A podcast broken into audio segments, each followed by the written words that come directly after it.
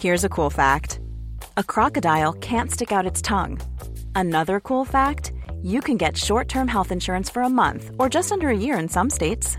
United Healthcare short term insurance plans are designed for people who are between jobs, coming off their parents' plan, or turning a side hustle into a full time gig. Underwritten by Golden Rule Insurance Company, they offer flexible, budget friendly coverage with access to a nationwide network of doctors and hospitals. Get more cool facts about United Healthcare short term plans at uh1.com. Even on a budget, quality is non negotiable. That's why Quince is the place to score high end essentials at 50 to 80% less than similar brands. Get your hands on buttery soft cashmere sweaters from just 60 bucks, Italian leather jackets, and so much more. And the best part about Quince, they exclusively partner with factories committed to safe, ethical, and responsible manufacturing. Elevate your style without the elevated price tag with Quince. Go to quince.com slash upgrade for free shipping and 365-day returns. Many of us have those stubborn pounds that seem impossible to lose, no matter how good we eat or how hard we work out. My solution is PlushCare. PlushCare is a leading telehealth provider with doctors who are there for you day and night to partner with you in your weight loss journey. They can prescribe FDA-approved weight loss medications like Wagovi and Zepbound for those who qualify. Plus, they accept most insurance plans. To get started, visit plushcare.com slash weight loss. That's plushcare.com slash weight loss. Mit der Machtübernahme Sultans Sülemans über das Reich der Osmanen begann ein Zeitalter des Schreckens und des Terrors für die restliche Welt. Der Sultan war sich seiner geforderten Bedeutung als Herrscher der Türken bewusst. Über dem Haupteingang der von ihm erbauten Moschee in Konstantinopel ließ er folgende Inschrift setzen.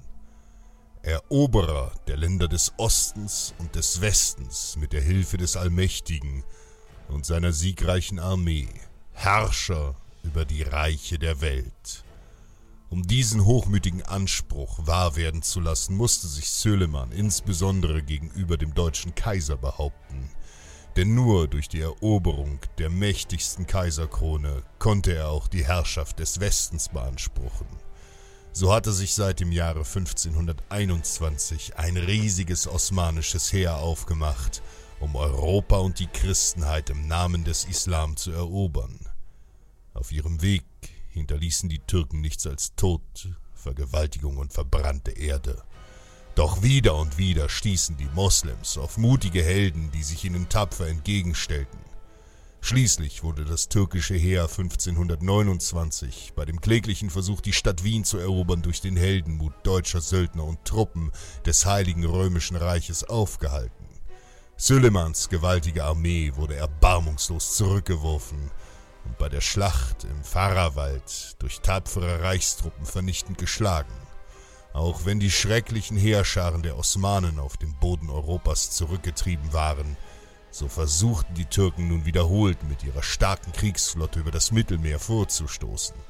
Schnell kontrollierten die Osmanen weite Teile des östlichen Mittelmeers, doch auch hier stellten sich mutige Krieger und Seefahrer den muslimischen Invasoren immer wieder entgegen. 1535 gelang es den Kriegsschiffen des deutschen Kaisers Karls V., die Türken vor der nordafrikanischen Küste zu vertreiben, und auch die Ritter des Malteserordens konnten 1565 die türkischen Eroberungsversuche ihrer Mittelmeerinsel abwenden. 1566 starb Sultan Süleyman bei der vergeblichen Belagerung der ungarischen Festung Sigetvar nachdem 30.000 seiner osmanischen Soldaten im Belagerungskampf den Tod fanden. Durch den Tod ihres Herrschers und die erbärmlichen Niederlagen ließen die Türken sich nicht aufhalten. Jetzt wollten sie die Herrschaft Europas erst recht um jeden Preis.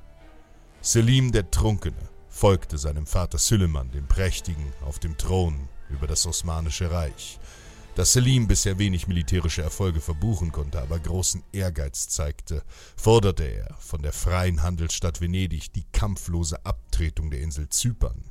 Wie erwartet, lehnte das mit Spanien verbündete Venedig ab, ihre letzte große Besitzung im Mittelmeer herzugeben und rüstete zum Krieg.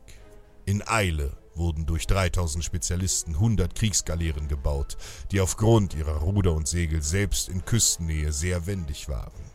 Doch bevor Venedig reagieren konnte, führte der türkische Admiral Piale Pascha ein Schwager des Sultans, 1570 eine große osmanische Flotte von 110 Galeeren, 280 Transportschiffen und 50.000 Mann nach Zypern. Zypern und einige umliegende Inseln wurden im Sturm erobert. Abermals bedurfte es tapferer Männer, die die finsteren Osmanen und ihre Gier nach Eroberung Europas aufhielten. Venedig rief seine Verbündeten um Hilfe. So wurde im Frühjahr 1571 in Rom die Heilige Liga zwischen Papst Pius V., Spanien, Venedig und Genua besiegelt. Eine christliche Kriegsflotte von über 200 Galeeren 40.000 Matrosen und 28.000 Marinesoldaten zog unverzüglich in die Schlacht, um Zypern von den Türken zu befreien.